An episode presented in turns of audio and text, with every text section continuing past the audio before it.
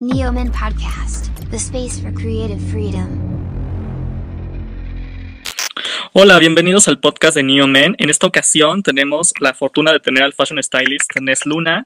Nes Luna ha estado en Harper's Bazaar, México y Latinoamérica, así como en otras publicaciones y con celebridades de la talla como María José. Nes, mucho gusto, ¿cómo estás? Hola, bien, gracias. ¿Cómo estás tú? Bastante bien. Tenemos la, yo tengo la fortuna de conocer a Nes ya desde hace unos añitos, entonces va a estar muy, muy rica la plática. Pero empecemos, Nes. Eh, ya, ya, habíamos trabajado juntos, de hecho, también. Ya, ya también. En una, en una revista, no me acuerdo. En una revista. Sí, no sí, me acuerdo sí. cómo se llama, pero yo hacíamos algo juntos ahí. Sí, sí, sí, sí, pues yo tengo 29, Nes me conoce desde los 21. Hay Sí, eventos y mira, todo. Ya tiene muchos años. Ya, ya tengo un ratito. Empecemos, Nes.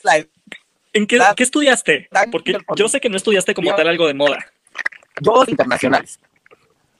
No tiene nada que ver con la moda. Yo soy este autodidacta, no estudié nada referente a moda. Desde, desde muy niño, desde niño, desde toda la vida, me, me gustó la, me llamó la atención la ropa, la, la, moda. La, quería, yo quería ser diseñador, por X detalle no se pudo, pero eh, no me no desistí de que yo quería hacer algo en la moda y descubrí que podía ser este estilista de moda, que y es a lo que me dedico. Pero yo soy licenciado en negocios internacionales. ¿Y en qué, te, en qué te ha ayudado, por ejemplo, para contratos o en qué te ha ayudado tu carrera como tal? Porque luego estas carreras que, terminan, que terminaron estudiando leyes o terminaron estudiando ingenierías, terminan en moda y les funciona bastante bien luego esas carreras para, para la carrera de moda. ¿A Pues qué te mira, ha este, yo creo que a mí me funcionó en el sentido de que, mm, bueno, es que siempre me ha gustado ser muy hablador, muy parlanchín, muy buen conversador. Y este, pues la carrera de, de negocios internacionales, eso era lo que se dedicaba, ¿no? O sea, negociar con, con otras personas y con otras culturas principalmente. Entonces yo creo que eso fue lo que me ayudó, lo que me ayudó y lo que me ha ayudado ahorita todavía a, a poner esta, esta parte de investigación y de, y de poder convivir y, y saber cómo desenvolverme o desarrollarme con otras personas en, de otras culturas y con eso pues poder cerrar el negocio, ¿no? En el en caso de la moda y esto, pues el, el- el- toda la investigación, el estudio de mercado, el, conocer las tendencias, eso me ayudó mi carrera. En realidad, te de ser honesto, nunca la, nunca la llevé, este, nunca la, la ejercí. O sea, yo terminé la carrera, me titulé, eh, ten- o sea, todo, pero nunca la ejercí, porque lo mío, lo mío no era eso, ¿sabes? Claro. estudié comercio y este, y estudié negocios internacionales, pero no, no era, pues sabes que lo estudié porque pues, tenía que estudiar algo, pero en realidad no, no, este, nunca la ejercí Ángel. Siempre fue como, pues ahí la tengo la carrera, pero no, no, no sé. No, no, no podría decir en realidad como que en la práctica cómo se vive el negociador internacional o un agente aduanal o algo así, porque no, nunca lo revisé. O sea, yo Claro. acabé y me metí de lleno a, a, a empezar con lo mío, a, a empezar a hacer moda. ¿Con quién fue tu primera oportunidad en moda? Ah, mi primera oportunidad de moda. Pues fíjate que fue bien raro porque lo, la primero, lo primero, lo primero, lo primero que hice fue eh, un shoot independiente y me aventé así como que sin saber nada. O sea, de Como plano, así como a como, lo, me, a como me lo imaginaba, a como lo pensaba, a como, pues a como, a como se, pues sí, sí, así como yo, a como yo creía que se hacía. Y no estaba muy alejado de la realidad, este, porque pues soy autodidacta y tuve mi, mi propio método de enseñanza nunca de- de- pero mi primero bueno yo, yo fui asistente de, de una estilista muy famosa mexicana este y pues yo creo que con ella fue como mis inicios pero pues es que al principio tampoco era como tan fácil porque ni, ni crédito sabía sabes Angelito Mm, y yo creo que ya como tal como tal como tal como tal así yo solito eh, fue en The Artist Community con Artist Community. am, Aldo ¿Aldo que Rendón? justamente, eh, no, con Aldo, este, Aldo, Sa- ay, se me olvidó Sánchez, creo que se apellida Aldito. Ok. Es- Aldo es el, eh, es el um, CEO de, um, de, de Artist Community, que es una, una um, empresa, pues sí, compañía de, de todos los maquilladores mexicanos, como una agencia de maquilladores mexicanos. Ah, y, mira, este, qué cool. y ellos, él tiene una revista que es de, de eso, de maquillaje y de productos de maquillaje. Y mi primera oportunidad me la dio él, fíjate, con Iván Aguirre para Mm, hacer eh, una editorial de maquillaje para The Artist Community, que eran unos como, está inspirada como en los payasitos de Yadro. ok, sí, claro. Y por- porque, bueno, mi, mi estética es como un poco medio, medio dark, medio oscura. Y de pronto, este, esa fue mi primera, sí, podría decir que esa fue mi primera, mi, mi primera oportunidad como tal. O sea, que ya mi trabajo se imprimió, que, que ya se vio, que, que, que la gente empezó como a saber quién era, quién era yo. Y bueno, eso te estoy hablando, Angelito, que eso fue hace como, como cuatro años, pues, de- tú conoces desde antes con el blog, que eran producciones independientes. claro. En realidad, eh, te digo, lo primero, primero, primero fue eso, mis, las producciones que yo hacía. Este, en ese entonces yo, yo tenía un, un- un colega, un colaborador, un compañero, una, una pareja, eh, este, que conocíamos juntos. Y, este, y, y después, pues ya cada quien pues, este, pues, por su lado, ¿no? Claro. Ahorita en la actualidad no sé si, si él continúa haciéndolo, pero este, pues yo estoy más metido que nunca. O sea, ahí está lo que me dedico, literal. También sé que en tu camino fue importante y la veías como, sí, como alguien que te enseñó bastante a Annie Lask, también Ajá. una editora importante en el La mejor, de, de la México. mejor editora de México, la mejor, la mejor editora de México, la mejor, la, la mejor estilista de México, Annie Las para mí. Ella, este, con ella yo trabajé muchos, a- mucho tiempo de su asistente y este, y, y pues ya, lo demás ya es historia. Y para los que nos están escuchando y no conozcan a Annie Lask, Annie Lask es como de estas personas muy particulares en el mundo de la moda que creen que no existe, porque todo el mundo cree que todos son de 1,80 y pesando 35 kilos. Y no, Annie Lask tiene personalidad y desde que se viste la volteas a ver y es como una editora de Londres, háganse de cuenta. Sí, tiene una, una, un sello muy característico, Annie, y una Sí. personalidad muy, muy característica. Exactamente. Y, Y, creo que eso lo tenemos casi todos, ¿eh? O sea, eh, en verdad yo creo que la gente que nos, con, los, los que nos conocen, los pocos nos conocen, porque casi la mayoría de la gente, los stylists, no, no, no damos como la cara, es raro. Este, pero, no, o sea, somos bien distintos a lo que se, se, hace- se imaginan, en verdad. O sea, no medimos dos metros. Bueno, pues a lo Juca, que es el creo que más agraciado de todos nosotros. Este, hay varios, hay varios, pero Juca creo que es, es muy, muy guapo. Este, Tino también es muy guapo. Pero este, somos como raros, ¿no? O sea, no es como, no somos el prototipo de belleza que todo el mundo espera. exacto.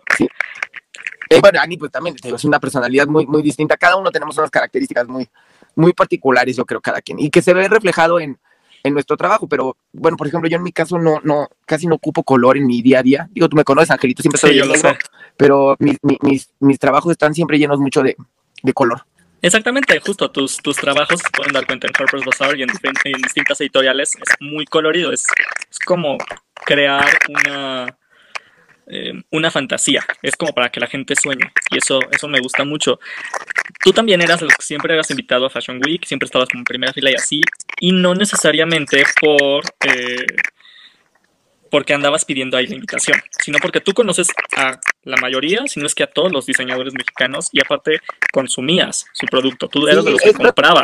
Eso es algo bien padre, porque sí, yo soy muy ferviente y creyente, eh, consumidor, admirador de, de- de los diseñadores mexicanos. Y tengo la suerte también de, tener, a- de ser amigo de varios de ellos. También sí, creo que sí tienes razón, y creo que sí los conozco a todos, creo que sí. Creo. Vale, va a faltar alguno que otro, pero, pero sí, este, sí, sí los conozco, sí conozco sus trabajos. A lo mejor ya algunos ni me conocen, pero yo sí los conozco a ellos.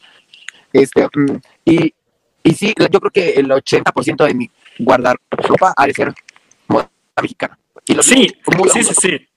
eh, eh, yo, yo sí consumo la moda mexicana y muchos de ellos se cuenta que eh, no hacen ropa ni, ni siquiera de, a lo mejor para hombres y me hacen y me han hecho cosas y es bien padre eso, pero que no tengo tampoco ningún problema con, con esto, la onda del, del- del- de usar algo de mujer o de hombre. La ropa no tiene género para mí, la ropa es expresión solamente.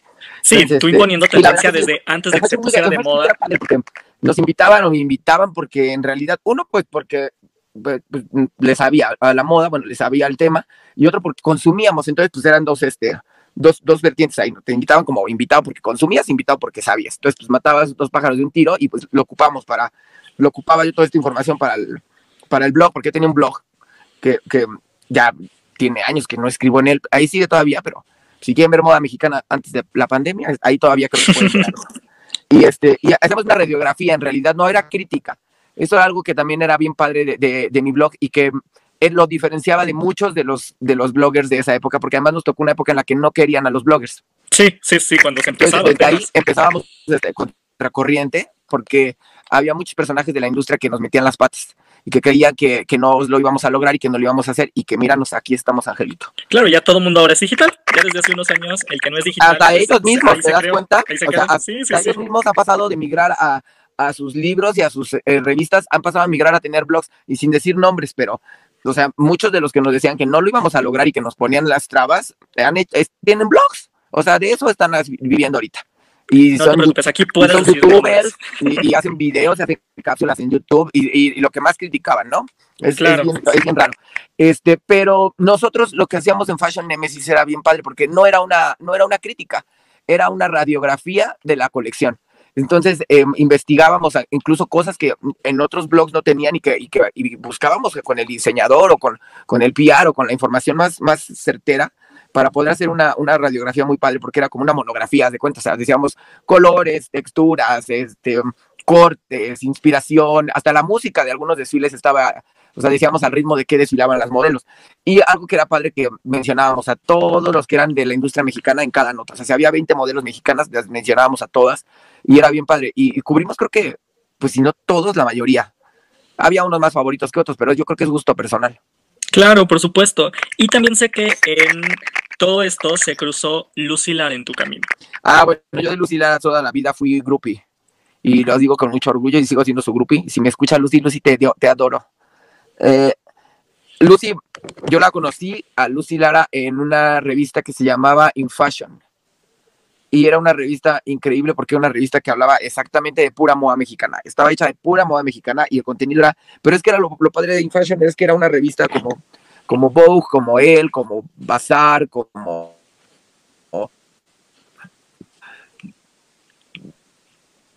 mariclista de empresa, este, y además grande, no sé si la conociste, esa revista, pero este, estaba bien padre, y toda estaba hecha por gente mexicana, con moda mexicana, entonces era lo más padre. Entonces desde ahí yo ya conocía el nombre de Iván Aguirre, porque Iván es también este descubrimiento de, de- de- bueno, parte de su carrera de, de Iván ha sido con, no descubierto por ella, pero muchas oportunidades. Sí, le dio un a apoyo. Lucy Lara, y, este, y ahí yo ya escuchaba el nombre de Iván, y el nombre de, de Lucy como editora, entonces yo me volví mucho su stalker de Lucy, o sea, yo la, yo investigaba dónde andaba, qué hacía y este, yo me le aparecía de repente, porque yo me tenía que estar en la escena. Y con ella la conocí en un Fashion Nights Out, que se hizo, el primero, fíjate, que se hizo ahí en Polanco.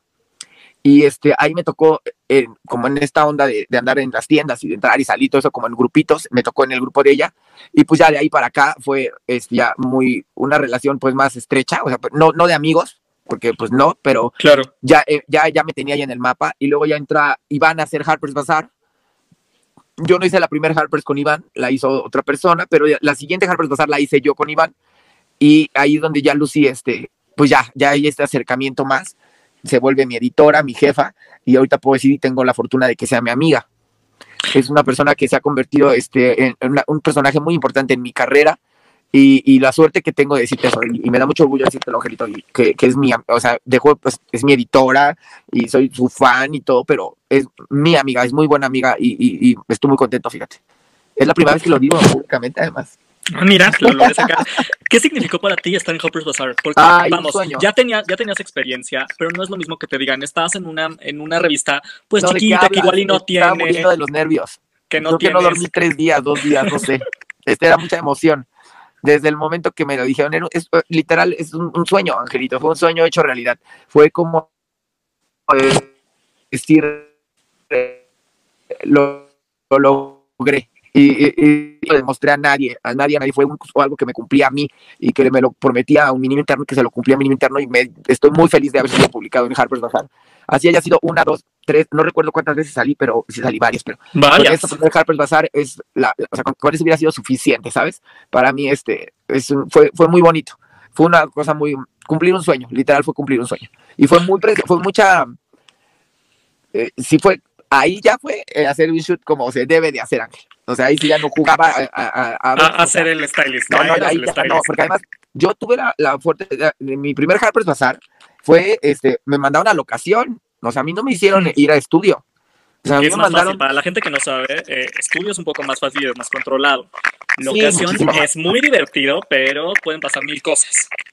en locación es, sí, es más divertido, pero híjole, te puede pasar de todo. Fíjate que a mí esa vez, y te puede pasar de todo literal, a nosotros se nos perdió, a mí se me perdió una máscara en el desierto, porque la fueron en las dunas. Mis primeras fotos para Harper's Bazaar y además dos modelos, o sea, no una, dos. Y este, Iván Aguirre formó parte de esa primera de Harper's Bazaar, maquilló Juan Peralta y las modelos fueron, eh, ay, mi adorada Ale Velasco y, y María Garduño. Bellezas las dos, o sea, increíble trabajar con esas niñas. Las adoro hasta la fecha, siguen siendo musas inspiradoras para mí. Y, este, y, y en el desierto me, me tocó hacer eh, el, el especial de alta costura. Entonces yo llevaba mucho, mucha, mucho vestido, mucha cosa, y llevaba unas máscaras de unos diseñadores mexicanos, este, artistas que son máscara de alambre, y se me perdió una, fíjate, en el desierto. ¿Qué es lo peor que te puede pasar en un shoot? Ya no, No, digamos que se te pierda algún, algún arete, alguna cosa, no importa la marca, no importa el diseñador, no importa el Pero precio, real, te quieres morir. lo encontramos. O sea, bueno, al otro día, ya, no, yo ya, me- ya habíamos regresado acá, yo venía angustiadísimo, ya estaba viendo cómo iba a negociar el pago de esa máscara. sí, me imagino. Y de pronto nos habla la, la niña que nos llevó, ah, porque esta producción también este, corrió a cargo de, ay, se me fue el nombre de, la- de, de quien la hizo, pero nos llevó el estado de, del, del estado de, las dunas, Ujú. de, de Sonora, nos llevaron para allá. Este fue, todo esto lo patrocinó el estado y por los joyeros plateros también, porque había mucho, mucho, muchas piezas de plata. O sea, yo tenía que meter de las, las piezas de plata. No tenía, debía meterlas porque era como esto parte del deal para hacer esta editorial. Claro. Y ellos me habían escogido a mí, fíjate, esto también estuvo bien padre, porque ellos eh, vieron lo poquito, porque en realidad ya va muy poquito publicado o muy poquito hecho, y a ellos les gustó mucho mi estética y, y por eso me llevaron a hacerlo. Entonces, Bueno, es que este, tú tienes una estética muy singular, o sea, no Ah, cualquier cosa. O sea, aunque no hayas estado antes en Harper's, parece que llevabas ahí toda la vida. Tienes una estética muy particular y eres de estos stylists que si ven las fotos, parece que son fotos que fueron tomadas en Londres o en Nueva York o en la, en la escena internacional y no porque estés aquí. Yo no, Ah, no creo que sea el primero que te lo está diciendo. Por algo te escogió Lucy Lara, que trabajó con gente internacional, no con cualquier cosa. Pues fíjate que bien padre, porque también muchas de las, de las editoriales que hice para Harper este, las compraban en otros países. Sí, claro, llegaste a estar publicado en Argentina, por porque era moda ejemplo, ¿no? mexicana, era moda mexicana y, y la compraban en otros países donde ni siquiera este, se, se, se pudi- ni siquiera hay vende- ventas de, de diseñador mexicano. Creo que lo único que era- había era Pineda Cobalín y, y casi no ocupé a Pineda, fíjate. Pues no. Platícanos un poquito cómo es estar dentro de una empresa como Harper's Bazaar. O sea, aunque estés como stylist, tú mismo me lo dijiste, ¿no? Yo ya no jugaba a ser el stylist. Yo ya era el stylist. Tenías una responsabilidad como tal, te lo tenías que creer. Y repito, tenías una responsabilidad. Yo tenías que responderle a una editora. Porque mira, quería hacer, en principio de cuentas, eso es lo primero, porque dices, yo soy freelance, pero al estar en Harper's Bazaar, pues ya tenía una jefa. Claro. y ya tenía que seguir yo una dirección, este, tanto en fechas como en, en estilo, no. Eso sí te puedo decir que Lucy siempre me dejó ser y hacer lo que yo quise. Jamás me pidió un, un checkout o un, un- de, de- de prendas, nunca me pidió que le mandara una foto de un look, nunca me pidió que le enseñara el closet para mi editorial, jamás. Ni el maquillaje, ni el pelo, ni, ni nada. O sea, No era el diablo viste a la moda. Mande, perdone. No era el diablo viste a la moda. No, para nada. No, no, no. Esa película es un error en la garrafal en la moda. Es, yo siento que esa película debe existir porque por muchas Mirandas Presley que se sienten así, este, pues eh, la verdad la, la, la industria no ha crecido y los colegas se creen Miranda Presley y es que ese personaje no, no, no. es ficción, no. claro. Es ficción y, y la verdad que las nuevas generaciones deberán de, ni siquiera deberían de ver esa película. O sea, mm, es, es este. Se lo toman muy, es su papel, Angelito. Y la verdad, eh, no necesitamos más Miranda Presley, en verdad que no. Necesitamos más gente proactiva, más gente creativa, más gente que- colaboradora, más gente que trabaje en equipo, más gente que, que sea apasionada de lo que hace, porque muchos eh, piensan que estamos rodeados de las celebrities o que estamos metidos en los showrooms, así como la, en la- así que vas a Chanel y te pruebas y te prestan y vas a Dior y claro que no, o sea, la el estilista estamos en pie de guerra, o sea, si vas a los showrooms, claro que sí vas, pero no vas a probarte nada porque además ni nos queda. Este, Claro, no es para ti, no, es no de compras. Exactamente. Y entonces, pues, si vas a los showrooms, si conoces a tus personalidades, pero al final del día tú estás trabajando. En mi caso no es trabajar, en mi caso es lo que me encanta hacer, es, es mi pasión. Yo mi trabajo no lo veo como un trabajo, pero la gente cree que está lleno de glamour y que está todo el día vestido así también, de pies a cabeza increíble y no es cierto. O sea, te, arrastras, estás aventando vestidos, estás aventando telas, estás cargando mil zapatos, estás, sabes que ni se ve el zapato, pero tú tienes que llevar el zapato. Y este, y bueno, lo que me dices de trabajar en Harper's fue, fue bien padre porque era, era el mundo real de la moda. Ya no, ya no estabas en un sueño, ya no estabas en el Diablo Viste a la Moda, ya, ya eras parte de ese Diablo Viste a la Moda. Entonces, este, yo, no- yo no tenía asistente ni nada, yo era solito en Harper's. Eh, no estaba dentro de Televisa y esto yo, yo estoy, yo estaba por proyectos solamente. Estoy todavía por proyectos, bueno, o creo estar, no sé, porque cambió, la, edi- la editora cambió y pues no, Sí. no- ya no hemos estado haciendo ahorita. Cambió todo el formato de Harper's también. Entonces, este, mm, cuando estaba Lucy, bueno, eh, ella nos encomendaba editoriales una por mes. A mí me tocaba hacer, sí, íbamos, íbamos, éramos dos estilistas, eh, los que estábamos ahí. Entonces íbamos como una y una, ¿sabes? Un mes uno, un mes otro, un mes uno y otro. Pero Ay, qué buena eh, onda. eh, a mí en, en lo particular te digo que mandamos mood boards de referencia solamente como para darle a entender qué tipo de historia íbamos a, a hacer. Y de ahí en fuera ya no se metía Lucy para nada hasta la entrega final que ella pues es la editora de moda y ella decía qué fotos salían y qué no. Ahí sí ya no tenía yo Claro. Y Pero pues siempre yo procuro a 14 looks por sesión. Claro, ¿y cuándo se vuelve esto que es tu sueño, esto que es tu pasión, también un negocio? Porque al final de cuentas igual es lo que le falta y que tenemos, a diferencia de otros lugares como ahora Dubái, como ahora Asia, Nueva Eh, York, pues sí, yo, creo que Londres y todavía Milán. está- yo creo que aquí todavía no está bien remunerado nuestro trabajo. Eh, hay muchas veces que uy, todo quieren por colaboración. Claro, y de colaboraciones no vives. No, claro que no. O sea, te voy a contar una que una vez me habló una influencer. La verdad ni me acuerdo, pero me agarró en mis cinco segundos. Y, y me dijo así como de que quería que la vistiera y yo le dije de que sí, claro que sí, ya sabes, ¿no? Y de pronto este me dice, este, le digo, ¿cuánto es tu presupuesto? No, pues que por colaboración. Y le dije, no, pero te lo juro que me agarró en mis cinco segundos, porque le dije, no, ¿tú crees que yo voy a ir con la señora de las tortillas y le voy a decir que le, tomo una foto y la subo a mis historias y me dio un kilo de tortillas? Me va a decir que no. Le digo, o sea, yo no vivo de sus likes. Y eso sí es importante que lo sepan porque muchos colegas nuevos que quieren entrar a la industria creen que es por ahí, Ángel. Y no es por ahí, porque es demeritar el trabajo no solo de ellos, sino de todos los que estamos atrás y adelante de ellos. Claro, porque por cada que diga, sí, trabajo por colaboración, pues los tres que ya llevan trabajado y que sí les pagan, dicen, no, mejor me voy con el que no me cobra. Y ya, hasta que me, que me Y- empiece a cobrar, y- lo cambio y ya. Y pasa, ¿eh? O sea, eso que estás diciendo es, o sea, el pan nuestro de cada día. Yo, eh, yo afortunadamente, este, pues, los clientes con los que colaboro y tengo son, es que siento yo que es un segmento muy particular el que me busca a mí. O sea, como dijiste tú, buscas la fantasía y buscas toda esta magia y este, este hechizo, este, es, es, es como volteas a ver acá y creo que todos mis, mis colegas tenemos un estilo distinto y, y todos Claro. podemos hacer magia, pero son magias distintas.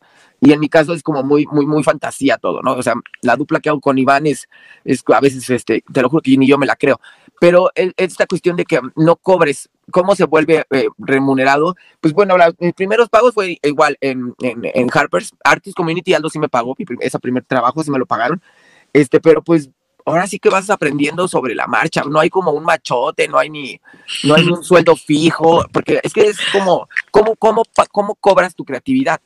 Claro. O sea, Aparte, porque es que lo eso que es no lo que, entienden es lo que pasa, que no estamos acostumbrados aquí a pagar por lo que alguien puede llegar a imaginar y crear. Estamos acostumbrados más bien como a pagarle por horas, por destajo, por volumen, y pues lo mío no es así.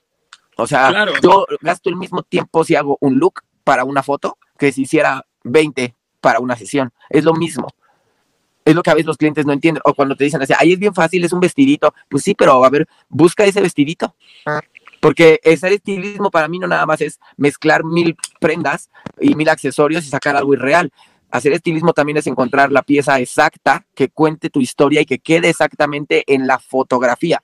Y a veces no necesitas de ponerle más que una, un solo vestido, no necesitas más. Pero encontrar ese vestido y que hil- hile tu historia y que cuente lo que quieres y que transmita lo que necesitas, eso también es hacer estilismo. No es nada más poner y poner y poner y poner y poner cosas a un look, no. Este encontrar, yo creo que hacer estilismo es encontrar las piezas exactas para poder darte a entender y para poder expresarlo a través de la ropa. Me encanta tu definición.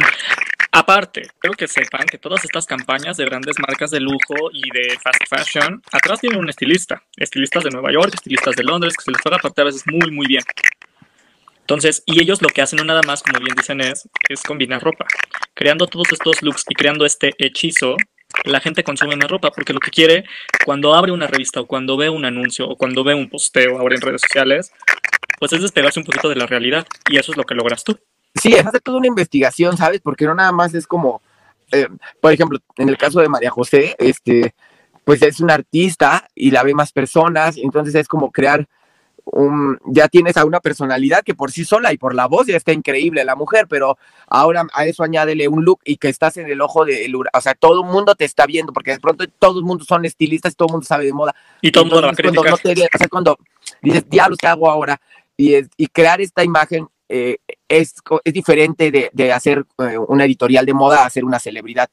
Y entonces este, es importante también saber que mm, el poder que tenemos de poder transmitir a través de una imagen algo. Yo creo que podemos decir muchas cosas sin siquiera gritar o, ser, a insultar o la ropa es eso, o sea, a, mí la moda me ha ayudado a ser, es catártica, me ha ayudado a expresarme, me ha ayudado a, a poder decir, eh, hasta si quieres un te odio a través de un look, y, creo que la, esa es una manera de, de, expresión, la moda, y que es, es importante porque, pues, no es que sea que como te ven te traten, sino que con tu imagen tú puedes transmitir y puedes obtener muchas cosas. ¿Cómo fue esa experiencia de trabajar con, con María José, Ay, no, pues Azteca, trabajar en ese proyecto tan grande? ¿Cómo te contactaron? Platícanos un poco. Eh, bueno, a mí me contactaron, eh, bueno, creo yo que me contactó primero, em, dos grandes amigos míos trabajaban eh, con ella. Uno la maquillaba y el otro la peinaba. Entonces, este, pero ellos de ya eran como de, ya sabes, como que dormían ahí con ella casi casi. Claro. Y, pero ya no tenía un estilista y de, y de pronto la, la vestían, em, pues más bien es que creo que ha pasado por las manos de todos. Sí, porque inclusive eh, Salvador Cosío. Salvador, eh, Salvador la vestía antes que yo, de hecho. Salvador la vestía antes que yo. O sea, cuando se fue Salvador, eh, me, pasé yo a, hacerla y ahorita creo, no sé, este, salí yo y la está haciendo Gina, Gina Pineda. Mm, mira. No, no sé si siga haciendo la Gina o ya no, pero cuando yo dejé el proyecto, este, se quedó Gina ahí.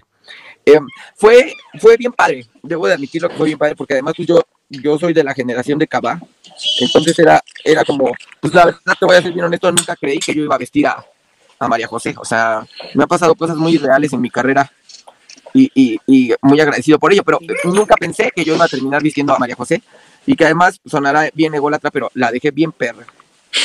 Se veía guapísima. Y era una estética diferente y que muchos fans no, no, ahí, ahí viene lo feo, fíjate, porque yo no estaba acostumbrado a que me criticaran así de gacho. Y, este, y muchos me tocó pero los fans son muy malos, o sea, me, me ponían cada cosa en Twitter, ¿eh? más que en otros lados. Y este, pero la verdad, pues yo creo que estos son gustos y cada quien tiene un gusto y los respeto y la crítica no es mala ni buena, es una ah. crítica porque está basada en un gusto personal. Entonces, este, con María José fue mucho trabajo, Angelito. Debo admitir que fue mucho trabajo. No, no fue este, nada fácil eh, hacerlo porque fue, eh, eh, estaba el mero apogeo de esta terrible pandemia. Entonces estaba cerrado o sea, ni Sara estaba abierto. Sí, no, no, no. O sea, yo, eso quiero que lo sepan, ¿eh? Trabajar en esas épocas es muy difícil y más de ropa, porque para la gente, pues eso no es como primordial, pero si vives de eso, pues por supuesto que es primordial para ti. Entonces, te es lo que decía yo, porque a mí me daba mucha risa cuando decían que los que, cuando abrían las tiendas de ropa y que había filas para la gente, va a sonar bien chistoso, pero yo estaba formado para entrar a comprar. ¿Por qué? Porque yo no lo iba porque yo no iba por, por ropa porque quería verme a la moda, sino porque es mi trabajo a veces no, no, no pensamos en todo esto que, que habemos personas que dependemos de eso, así como la señora que tiene su, su carnicería y que pues, depende de las amas de casa, pues así yo dependo de, de, de todas estas tiendas de, de, de, fast fashion que nos sirve para trabajar, ¿no? Con María José, eh, eso sí te puedo decir que ya no me llevo nada de Sara, ni de Ocean, ni de Birka, ni de ninguna de estas marcas, ni de Chayen, porque no estaba abierto, o sea, no tenía posibilidad de comprar nada de eso.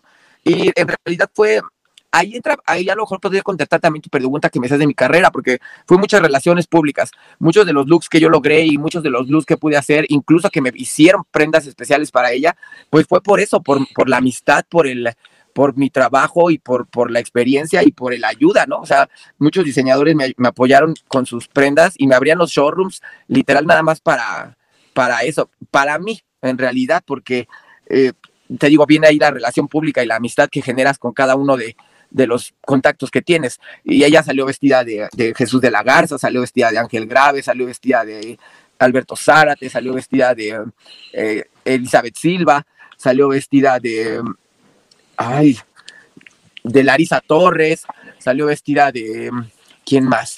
De Jonathan Morales. Eh, toda la moda que llevó María José fue mi diseñador mexicano. Hasta los zapatos. O sea, todos los zapatos, la joyería eh, Iconic, Alfredo, Fernando, este, Fernando Rodríguez, eh, Patey Woman, todo era, era este, un equipo, un equipo bien padre, y, pero fue muy difícil, En verdad, sí debo de confesar que fue muy, mucho trabajo, fue muy difícil, y además que mm, hacer televisión es muy diferente porque la tele no te proyecta lo mismo que una fotografía y tienes que ver texturas, tienes que ver colores, tienes que ver en el monitor y a veces ese look no funciona y tienes que cambiarlo en dos segundos porque la, el tiempo de televisión es muy caro. Y, y literal yo luego lo iba terminando de vestir en el, en el, en el elevador y ya te imaginarás con mascarilla, con lentes Sí, con todas las medidas de seguridad.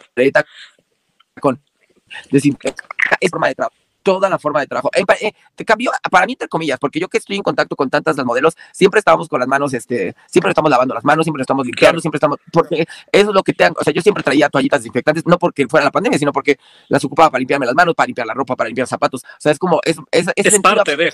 Ah, sí, para mí eso no fue nuevo.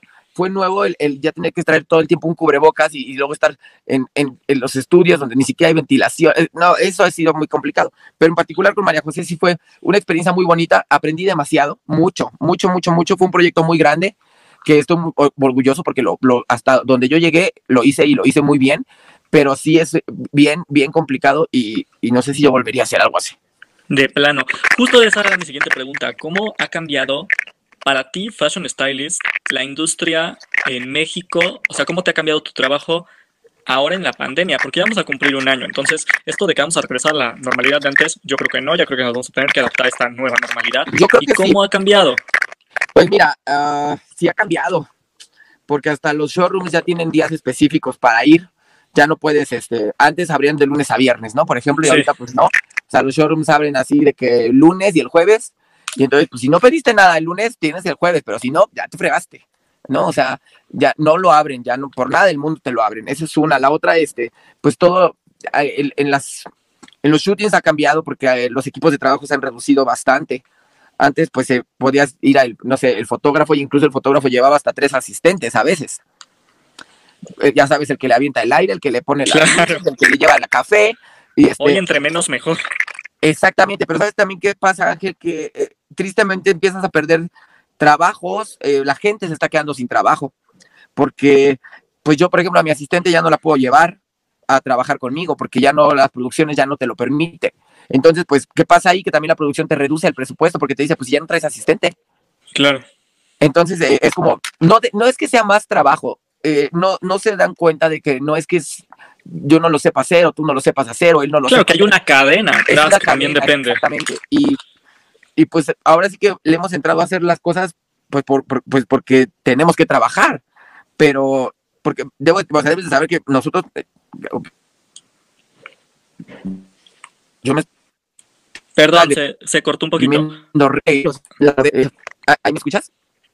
Listo, listo. Hola. Aquí seguimos, Ah, aquí seguimos. Digo, sí cambió todo mucho porque muchos modelos se fueron de aquí, fotógrafos también se fueron, este, los equipos de trabajo se han reducido literal. Eh, por ejemplo, te decía ayer lo de, eh, ayer hicimos a, Esmeralda Pimentel y éramos solamente eh, el fotógrafo, el maquillista, Esmeralda y yo. O sea, así han sido las últimas revistas. Y, y digo, y ahorita porque no hay pelo, ¿no? O sea, por eso te digo que somos cuatro. La modelo, Claro. el, ma- el maquillista, el estilista y el fotógrafo. Y entonces esos equipos nos ayudamos. O sea, de pronto el maquillista ya me está ayudando a mí a planchar y, este, y yo le estoy ayudando al fotógrafo a acomodar las luces, a echar el aire. Este, la, la mo- propia modelo a veces empieza a cambiar sola. eh, o sea, te- tienes que, tuvimos que reaccionar ante la situación para sacar el trabajo lo mejor posible. No Claro, es lo ideal, adaptarse. pero, pero es lo que, lo que tuvimos que hacer. Sí cambió todo y no creo que vuelva a hacer lo de antes o que sea No. tan rápido como se piensa. La no, verdad, para creo que- nada. Y tú, por ejemplo, eh, ¿cómo le haces? Porque también es proyecto por proyecto y cada, o sea, y esto nos lo pueden entender cualquiera que esté en freelance en cualquier ámbito. Hay veces que por proyecto por proyecto, hay meses que no te da la vida de tantos proyectos que tienes y hay meses que no importa a quién le hables, es que no hay un proyecto. ¿Tú cómo le haces en eso? ¿Cómo Ah, le haces pues para siempre tener un proyecto? Yo he sido como que muy tocado por los dioses, porque la verdad yo te voy a confesar que desde que empezó esta pandemia, a mí yo siempre, yo no he dejado de trabajar, gracias a Qué Dios. bueno, me mucho O sea, yo, yo, no, no como antes, Claro, es claro. una realidad, pero no me he ido, ahora sí que no me he ido en saldo blanco, ¿no? O sea, en ceros. O sea, algo ha salido, pero ha salido. Y- y- pero también sabes qué pasa, que es mucho de que tú te hagas a la, a la idea, ¿sabes? Porque Claro, porque tú eres tu propio, o sea, sí, eres fashion stylist, pero tú mismo te tienes que saber manejar tu dinero, tienes que saber pagar impuestos, tienes que saber venderte, tienes que saber, o sea, es una carrera que incluye muchas carreras alrededor y si no la sabes, a- y si no la sabes usar, y si no la sabes utilizar, pues te quedas No, así seas el Ana Winter. Que me decía este, una, una persona en nuestra que la, la suerte te llega una vez en la vida y tienes que saber aprovecharla porque si no, ya no vuelve. Entonces, cuando estás en esta industria, a veces tienes golpes de suerte que si no lo sabes aprovechar, ya no van a regresar. Entonces, es como, es una carrera muy, muy bonita, pero también es, o sea, ahorita estamos aquí y mañana ya va a ser otro estilista más que va a estar en, el ojo del huracán y, después va a ser otro y después a lo mejor puede que llegues a ser otra vez tú, pero nadie te lo garantiza. O sea, es una, en verdad que es como la moda, va cambiando y tienes que seguir actualizándote. Yo, yo, yo les digo así cuando me han hecho usted- estas pláticas como contigo ahorita que me dicen, ¿cuál es el secreto para ser estilista? Y yo les digo que no hay secretos más que, o sea, estudiar, el, el estar informándote, el estar, y, y el informarte de todo, Angelito, porque la moda está en todo. O sea, en Claro. la comida, en la música, en el, arte, en el cine, en el, o sea, la, la moda está en todo. Entonces tú tienes que ver todo eso, es como abrir los ojos de todo tu cuerpo para poder oler, percibir, sentir y interpretarlo. Eso creo que es lo que hacemos, porque no es lo mismo tener buen gusto y que tú te vistas bien a que seas estilista de moda y tengas que vestir a otras personas o interpretar a veces lo que te pide el, el fotógrafo y que son cada loquera que luego dices, Dios mío, ¿qué va a hacer? y, y- lo, y lo sacas, ¿no? O sea, no, no es lo mismo eso que, que, que te vista alguien que se viste bonito a que te vista una persona que, que, que- tiene esa visión para ti, ¿no? Sí, tiene como un ojo muy particular. Sí, yo por ejemplo, pues, pues a, mí, a mí me encantan los accesorios. Yo soy de meter muchos accesorios y, y, y, y- mientras más, entonces no, ese no, más es más. Y, creo que es algo que se ha caracterizado mucho en mí, que meto muchas cosas, moños, sombreros, siempre traen algo en la cabeza las modelos. Si te, si te das cuenta ahí en mi trabajo, en las editoriales no hay, no, hay, no hay un look que no haya traído algo en la cabeza a la modelo. Y es parte de tu sello. Pero, es- pero eso es inconsciente, fíjate, porque no, no, no lo hago a propósito. No te creas que digo, ay, me falta la pieza de la cabeza. No, para nada. Pero eso O ya sea, es estilo. O sea, se basa ya es en estilo. eso es lo que crea estilo. Justo. Estilo. ¿Y qué planes tienes para, para este año? Digo, yo sé que a veces proyectos salen de la noche a la mañana Ah, o hay proyectos que se padre, no caen. puedo decir mucho, pero ya, ya lo grabamos y ahí va a salir ya como a finales de marzo. Ah, ok, y estaremos está al bien padre. entonces. Está bien padre. Eh, Ya ese ya lo hice. Pero parece ser que va a haber una, este, como una secuela y entonces va a estar más padre. ¿Y Este- qué te gustaría? ¿Qué te falta? O sea, ahorita sí Ah, seguimos ¿qué un poco en falta? pandemia. ¿Te gustaría cine? Ok, ¿te gustaría cine? ¿Y eh, te gustaría, por ejemplo, trabajar en el extranjero o tú Eh, en México sí, para toda la vida? Ya, ya tengo varias propuestas. Ah, ay, mira, la bendición del internet. ¿Dónde Eh, te gustaría sí, trabajar? ya- ¿Dónde te ya- gustaría ya hay trabajar? O sea, cosas ahí que ahorita por la pandemia no se han podido este, consolidar. ajá. Este, pero sí, eh, ya, ya he trabajado con gente en el extranjero, incluso eh, me- apenas me publicaron, eh, trabajé con un fotógrafo que, que lo adoro, a decir que escuche para que le mande saludos, este, Héctor Amaro, es un fotógrafo de España, y, y vino Héctor aquí a mí, en un viaje relámpago, literal, o sea, relámpago, así de que vino, pisó tierra mexicana y vino, me cono- o sea, vino a, con- o sea, a conocernos, a, a trabajar, literal nos conocimos en el set, hicimos una sesión de fotos increíble, que fue una sesión de fotos que ni siquiera pensábamos que se iba a publicar, o sea, no fue una sesión de fotos de amigos, de, de Sí, camaradas. de, de conocer, amor al de arte, como de le jugar. dicen. Y salieron como 21 looks. Y Héctor los, los, los editó como si fuera la- para la mejor revista, que yo digo que todas las publicaciones son buenas, no, no hay revista chiquita. Mm, Y, y este, y, y nos publicaron en España, fíjate. O sea, y en dos revistas y la misma editorial. O sea, ni siquiera les importó que, que ya la había publicado una y eh, la otra también la quiso. En, en Neo 2 y en Catbolt. Que apenas lo publicaron en, en España. Y poniéndonos a volar un poquito, ¿qué te gustaría hacer? O sea, tú me dices, me gustaría hacer igual y la portada de Vogue Estados Unidos o la campaña de esta marca internacional o qué te No, gustaría. pues encantaría el hacer Vogue el Italia. el sí, claro, es el sueño de todos. Aunque ya no está. Franca, ¿verdad? Lamentablemente. Porque, por ejemplo, pues a mí, eh, ya me publicaron en Número, que Ujú. también es el, el sueño de Sí, muchísimos también. publicados ahí. Sí, no, no es y- cualquier cosa. Y a mí ya, yo tuve ya la, la- la- la suerte y la dicha de estar publicado en número.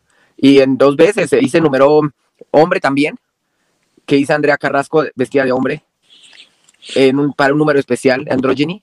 Y hice a, a Mariana Zaragoza, La, como la también Mariana como, como- como una cosa medio ahí extraña, como un cyborg, algo así, vestida en, en- en Chanel y en Dior. Eh, eh, esas fueron mis números.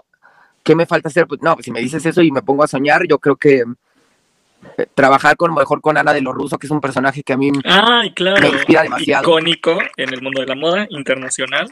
con, hacer con algo con ella estaría es irreal y pues publicar en Vogue, Vogue Japón, Vogue, eh, esta- eh, Vogue Italia sería como algo muy, muy hermoso. Me encantaría hacer este. Ay, Dios mío, pues es que me van a decir loco, pero si alguna modelo quisiera yo hacer sería Kaya Gerber, tal vez. Mm, Me encanta ella. Eh, y alta costura. Me encantaría hacer algo con Schiaparelli. Que ahorita está. Estoy loco por eso. hot. Es, es- es que es una marca, es que es una marca y una casa de moda que es muy mi estética, porque siento Sí. que yo soy muy surrealista. Entonces, Sí, claro, y es desde una su, línea, desde su nacimiento está así. Y es ahorita una, es una marca que yo amo, o sea, amo, amo Schiaparelli. Y, y aquí en mi país, ¿qué me gustaría hacer? Mm, cine me gustaría hacer, me gustaría hacer muchos fashion films, me gustaría este, hacer muchos estas ondas como de mini cortos de moda. Y tengo ahí proyectos este, ya con algunos cineastas, pero no se me ha dado, ¿eh? fíjate que algo, este, eh, algo, algo, este, algo pasa con el séptimo arte y yo. No sé, Bueno, también se dice que también es un. Así como en hombres. moda, que es muy, muy cerrado también. voy a empezar, en- quiero en empezar a hacer también más, más hombres. Ah, mira. A ver, hombres. a ver qué, en qué momento damos la sorpresa y Ya, estás ya a en algún a número de, también, de padre, estoy ahí en pláticas con, con, con un fotógrafo también de, de Guadalajara y este, que, que vamos a hacer una, una editorial muy bonita. Vas a ver, esa te, te va a encantar. Está inspirada, eh, ahí no te puedo decir, pero está bien loca y está bien padre. Y ya me han publicado en el extranjero también. eh, en- hay una revista que se llama Fadi, que con Candy Solomon, que, que con ella hicimos, el- va a salir este apenas este 28 de, de febrero, sale una editorial que hicimos para ella. Y luego voy a estar en otro número que es una edición especial eh, para David LaChapelle. Ah, mira. Ahí es el estilismo inspira, eso también está bien padre, inspirado en, en el trabajo de David LaChapelle, que es el siguiente número de la revista en abril. Y, el, y en junio vuelvo a estar en esa revista con la portada que se le dio exclusiva a Iván. Ok. Entonces, vamos a hacer es- esa parte de, de, de Fadi. Y Fadi es una revista bien padre, bien padre, síganla, es- está bien bonita. Y ahorita está en una, en una etapa en la que están recreando como mucha moda de, de muchos fotógrafos internacionales, así ya, haz de cuenta que ay, recrean las fotos de esa época, ¿sabes? O sea, de- como en homenaje a los fotógrafos.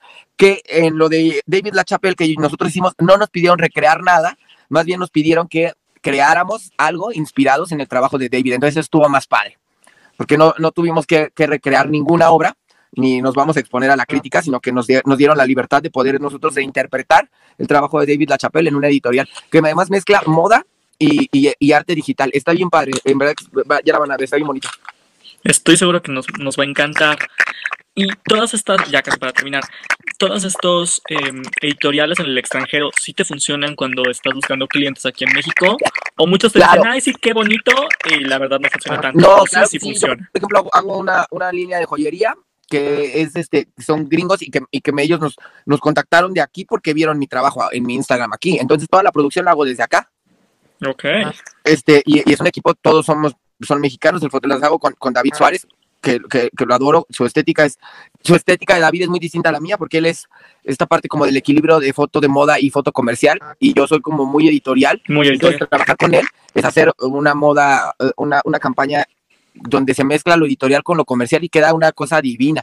Ahí luego ya voy a estar, este, por- por- apenas voy a empezar a publicar, pero sí, sí, sí te da, sí te abre puertas. Eh, mira, Angelito, es algo bien triste también. eh, Te reconocen más en otras partes del mundo que aquí. Siempre pasa. O sea, aquí Siempre tristemente tú puedes decir, o sea, y no porque te digo, yo nunca he querido ser el, el celebrity style, tú me conoces, o sea, siempre he sido como, yo lo hago esto porque me apasiona y porque amo la moda, pero nunca he querido ser el personaje o, o el fashion stylist, ¿no? O sea, decir el, el rockstar de la moda. Sí, jamás. claro.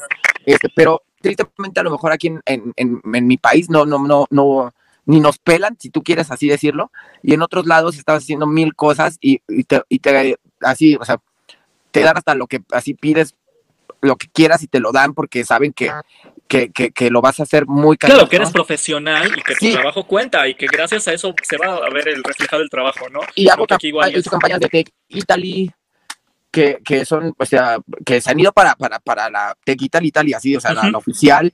Eh, ¿Qué otras internacionales he hecho? Este, Matusalén, el Ron, este, he hecho eh, Xiomara de cabello, hago muchas de pelo, fíjate, me buscan mucho de cabello.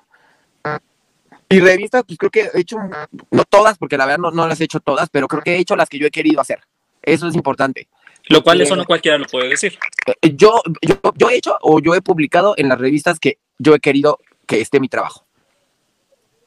O sea, en- donde he podido tocar puerta y que, y que digo, yo quiero estar aquí, he estado ahí. Harper fue, fue como el, el- el sueño, pero en todas las demás, en, en Estados Unidos publico mucho. En, había, hay otra revista que se llama Paper City, que también es, Sí. es, es- es una revista que también ahí colaboré y colaboro mucho. Y, y este, con Cancel Fadi. Número, te digo que la hicimos también. Este, ¿qué otra hago en, internacional? Pues creo que nada más esas. Y aquí pues estuve en Harper's, estuve en, hice Luban, hice Blue Blanc, hice Open, que bueno, los de Open ahí estuvo, este, hay un tema ahí medio escabroso, pero este... Mm, ¿Y se puede saber el tema escabroso de Open? sí se puede saber, claro que se puede saber. No me pagaron.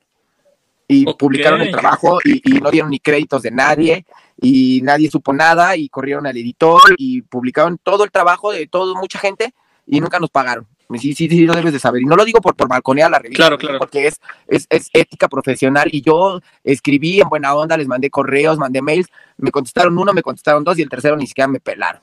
Entonces, este, sí se puede saber, Angelito, por eso. Y además es triste porque es una revista que eh, ahí me dieron las primeras oportunidades en yo tener mis portadas, fíjate, y de poder empezar a, trabajar con celebridades y hacer cosas bien padres. Y yo quiero mucho a Open porque esto, porque me dio las primeras oportunidades de, publicar mi trabajo, pero también es bien triste que son los primeros en habernos boicoteado, ¿no? A todo el equipo. Porque ya no hay nadie, ¿eh? además de los que trabajaban ahí. O sea, el editor lo corrieron y, y a ellos les valió y publicaron el material y sin ningún crédito alguno. Claro, porque también eso a veces lo tiene que saber la gente. Cada administración de cada revista y de cada proyecto es diferente. A veces cuando está el editor, hay ciertos editores que todo lo manejan muy bien y hay ciertos editores que los quieres matar.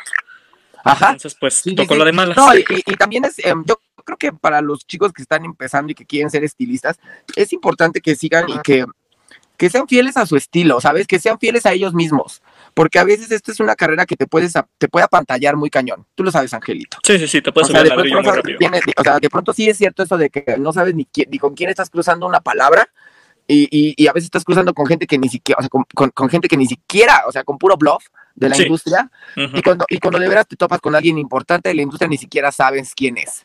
Entonces es importante que, los chicos estilistas, y más el estilista, ¿sabes? Porque es el que está en contacto como con mucha gente, estás con los editores, estás con los PRs, estás con las modelos, estás con los maquillistas, estás con los peluqueros, es como el que se relaciona con tantos y tienes que saber pues mínimo sus nombres, porque a veces ni siquiera nos conocen. O sea, a mí, por ejemplo, ahorita pues me estás entrevistando tú y tú me conoces, pero la gente a veces no ubica a Nes de Luna, pero ubica el nombre de Nes de Luna. Entonces es como, a veces ni siquiera saben el nombre de quién es y, y haces cada uso.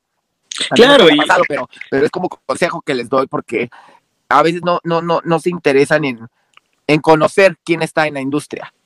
Y esto es una rueda de la fortuna. Tú nunca sabes en dónde va a estar ese editor, dónde va a estar esta persona que conociste igual en una fiesta. Y si tú le diste una buena impresión a esa persona y después estuvo viendo tu trabajo, igual y él es el que te va a dar la oportunidad o te va a contratar. Y que sean humildes, Ángel, porque es una, es una profesión bien bonita y tienes acceso a cosas que, que muchos sí, que poca gente tiene, acceso. Sí, sí, sí, que poca gente tiene acceso si lo ves de una manera profesional. Sí, tienes toda la Exactamente. Ay, no, y es que hay cada historia del terror, Angelito, que bueno, si te contaran, nos echamos tres podcasts. y hasta más sale. Pero no, que sean muy profesionales, que la ropa se ocupa para lo que es, es que no se ocupa para que para que está la, la, zona editorial. o sea, que, que, que, respeten su trabajo, que respeten el trabajo de los demás, que, que, que, cada idea que tienes es creatividad, que no está malo inspirarte en, los demás, pero tampoco se trata de copiar, que seas fiel a tu estilo, que, creas en ti mismo, porque eh, eso es algo que yo siempre he dicho, o sea, tienes que creer en ti, y a mí muchas veces me dijeron que no, y que no, y que no, y yo nunca dije no, yo siempre dije, ¿por qué no? Y, y, que eso es bien importante, que no pierdan eso, ese, ese foco, que, que no sean unas personas, este, es que luego llegas a los showrooms y ni la otra, ni, o sea, ni, el hola te dicen, o sea. Sí, sí, sí, me ha tocado. Te digo, no queremos más Mirandas Presley. Esos, esos personajes no existen, esos personajes, más que ayudarte, te van a cerrar más puertas. Porque nadie quiere a una persona pretenciosa, a una persona eh, que no, no, no, no, no, no, no inspira ni confianza, no, que gritar no sirve de nada. O sea, es como crear, es solucionar y es crear, y, y lo que te decía, hacer equipos con gente que sea creativa, te van a salir una editorial, yo, yo, yo le digo que son fotos con alma, porque podrás tener fotos bonitas, pero cuando haces algo con tanta pasión, eso se ve reflejado en la foto y te lo juro que lo ves, o sea, se ve el trabajo de una foto cuando es un trabajo hecho con mucho amor y cuando es un trabajo hecho pues nomás porque lo tuviste que hacer o porque te pagaron por hacerlo.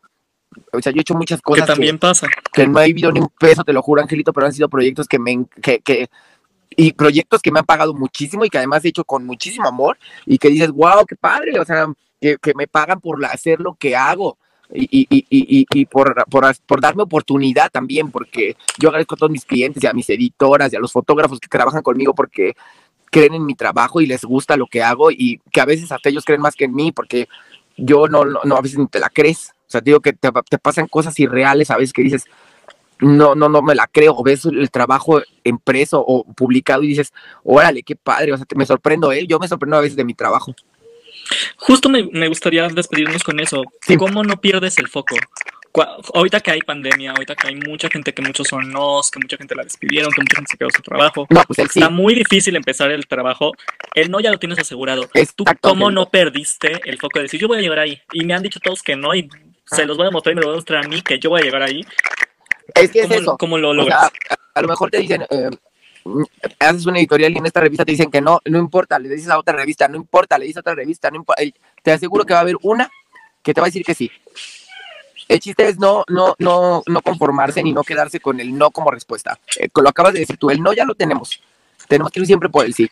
A veces la circunstancia no es la mejor o la más óptima eh, y te vuelves fatalista, ¿no? O sea, aceptas Claro. lo que hay, pero tampoco lo estás promocionando. Aceptas lo que hay y te adaptas a ello. Eh, pero yo siempre he ido por, por, el, um, por el sí. A mí desde que, desde que empecé en esto, te puedo decir incluso que a lo mejor hasta tu propia familia te dice no, y a mí no me importó el no de mi familia, yo me fui por el sí. Y lo he logrado. O sea, soy, soy, soy puedo decir que soy un, un caso de, de éxito de decir, cuando quieres algo con tanta pasión, pero no nada más basta quererlo, Ángel. Sí, hay que trabajar. Exactamente. Es lo que yo les digo a, a- a- a los chicos que me preguntan. Les digo, sí, sí, los sueños sí se cumplen, pero ¿cómo se cumplen? Trabajando, trabajando por ellos, luchando por ellos y preparándote por ellos. No se van a cumplir yendo a tu cocina y agarrar una lata y disfrutarla. Claro, no, nadie se entera de las desveladas, de No, no, de hablas, metro, de de todas las caminatas. Estudiar, echarte todos los desfiles. Es que es un, es, yo te vuelvo a decir, para mí eso no es, eh, para mí desvelarme por ver un desfile no es desvelarme, es, es me encanta. O sea, yo lo veo como, es, es- me apasiona mi trabajo demasiado. Yo creo que cuando tienes pasión por lo que haces, no es un trabajo. No es, por ejemplo, tú, ahorita un domingo a estas horas, que podías estar haciendo otra cosa, pero tú que amas entrevistar a las personas y escribir de moda, para ti esto no es un trabajo, estamos charlando como amigos Claro. y eso pasa. Entonces, eh, yo creo que cuando te veras, te apasiona, no, el no no existe en, tu, en tus respuestas, tanto como las que te dan como las que tú das, porque a mí me ha tocado, y ese es también un problema, que a veces decir no es un poco complicado, pero sí tienes que aprender a saber decirlo y a ser eh, efectivo con ese no, y hacer, eh, y, saber en qué momento te tienes que, que- decir no y te tienes que ir. Y la verdad no creo que eh, sea como complicado, simplemente es esforzarte un poquito más por lograr el, el objetivo y, y- y- y- lo logras, te lo juro que sí. Es, es tener mucha tenacidad, es tener mucha fe en ti mismo y es tener eh, mucho el presente que no eres el único, que hay miles atrás de ti y que hay más adelante de ti que hicieron algo y que siguen haciéndolo y que lo van a hacer. Y entonces tú tienes que estar siempre al día y siempre creando desde tu estética y desde tu, desde tu punto de vista sin, sin boicotear a nadie. Eso es importante. Y, y, y no detenerte. Yo creo que aunque no te publiquen tus fotos, si tú tienes que trabajar, hazlo, crea con tu propio closet, eh, con la ropa prestada, este, yo me iba a Zara y ar- armaba looks y los dejaba ahí, o sea, así se practicaba. Y, y, o sea, yo no sé, pero encuentras la manera, ¿sabes? Para, Claro, para si te gusta lo esos encuentras. Yo, yo eso hacía, ¿verdad? O sea, yo me iba a Zara, armaba looks ahí y ahí se los dejaba. O sea, así. O sea, me iba, esa era, mi, esa era mi parte de mi entrenamiento. Iba a jugar con la ropa que, que no me prestaban y que ahí podía pasar día entero y lo hacía y, y así practicaba. Entonces yo creo que para poder lograrlo es eso, Angelito, es, tener mucha, muchas referencias visuales, conocer los que estuvieron adelante de ti, esta historia, conocer los que vienen atrás de ti, conocer a los contemporáneos y, y no detenerte. Que aunque todos te digan que no, vas a ver que va a haber alguien que va a ver tu trabajo y le va a gustar y lo va a publicar o te va a pagar por él. Pero el- yo creo que el, el no detenerte, el creer en ti, eso es lo importante, en tu estética, en tu visión y que no pidas opinión cuando un look, o sea, tú hazlo, porque tú eres el estilista, tú eres el que sabe, según decimos, ¿verdad? Muchísimas gracias. Estuvo increíble. Mil gracias por tu tiempo. ¿Algo más que le quieras decir a la gente? ¿Algo más que le quieras Ay, decir no, a, tus seguidores que estoy seguro que tienes? platicando- yo estoy platicando como si estuviera aquí, así cuando estábamos en los, en los backstage de los desfiles, así, este, echando el chisme. Ni siquiera estoy pensando en la gente ni tanta tontería que ya dije. No te preocupes. Muchísimas gracias, Nes. Gracias a tu ustedes. confianza, por Alfredo, tu tiempo. gracias también y a todos los chicos de, de la revista, que en verdad este, estoy bien contento que, que me hayan hecho esto. Cero, a- a- no me gusta mi voz ahí, me, me, me hechizan si se puede, no es cierto. Les mando un saludo a todos. Muchas gracias por contemplarme y por, por tener en cuenta mi trabajo. En verdad los, los- les mando muchos, muchos, muchos, muchos, muchos besos y muchos abrazos. Qué, qué bonito que, que, que lo, que, lo, que me hayan contemplado y que les guste lo que hago. En verdad eso es lo más gratificante. Con eso se paga tu trabajo. Muchas gracias, Nes. Gracias y ti, esperemos que esta no sea mucho. la primera, sino una de muchas que tendremos ya con más proyectos. Ay, pues yo encantado. Muchas gracias, muchas gracias. Ahí invítenme a hacer editoriales en la revista. Claro que sí. Próximamente ya, ya vean el trabajo de Nes en, en Neomen, estoy seguro. Ay, encantado, encantado, encantado que sí, sería un placer. Pues muchas gracias y esto es todo por esta ocasión. Muchas gracias a nuestros seguidores. Hasta luego. Gracias, gracias a todos. Gracias, Angelito. Cuídate mucho. Besos.